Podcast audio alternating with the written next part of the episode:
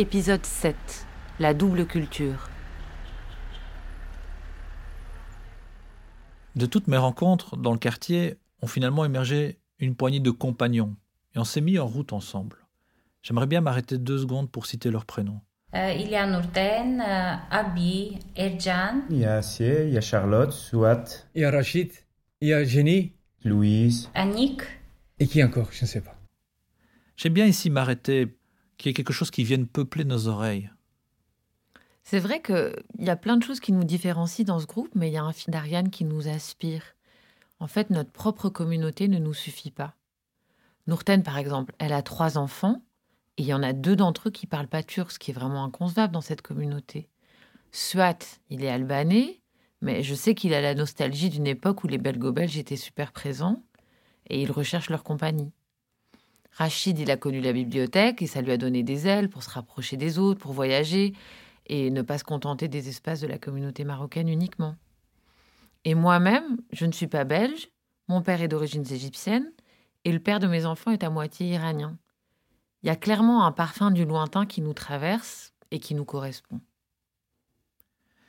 Si je devais résumer ça, je, je parlerais de Yacoub. Yacoub, c'est un vieil homme qui habite euh, en face de l'église. Et c'est quelqu'un qui a appris le, français euh, dans son pays d'origine, en Turquie. Et quand il est arrivé ici, il est devenu traducteur au palais de justice. Et il faisait la traduction pour les turcophones qui ne parlaient pas français. Et il disait Je suis comme un pont sur lequel les autres marchent. Et j'aime bien cette idée de pont, elle est centrale. Il disait que sa traduction s'arrêtait pas aux mots, mais à ce qu'il y avait derrière. Les enfants qui sont venus jusqu'ici, ils ont à la fois une connaissance de leurs origines, mais ils ont aussi appris la culture belge, à l'école et dans la rue. Ils peuvent à la fois traduire les langues, les gestes, et même les silences. Ils incarnent quelque chose qu'on peut appeler une double culture. Et on pourrait dire qu'ils sont ici comme les héritiers de l'ancienne bibliothèque. Cette ancienne bibliothèque qui était tenue par Guy, un prêtre belge. Les parents laissaient là-bas leurs gosses et ils apprenaient à grandir. Dans mon cas, oui, c'était à peu près ça.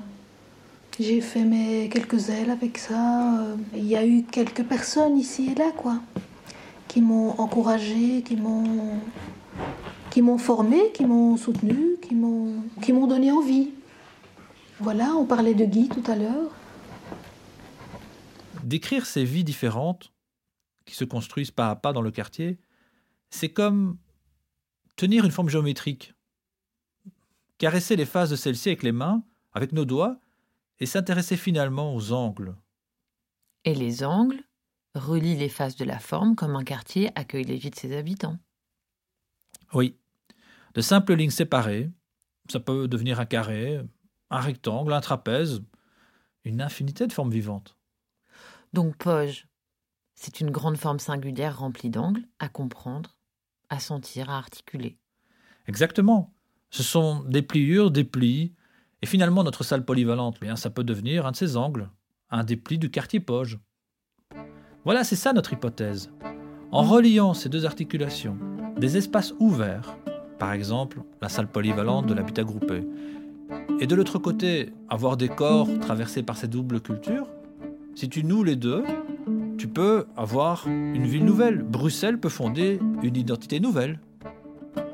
Ouais, ou on pourrait dire euh, Bruxelles euh, pourrait avoir une forme singulière.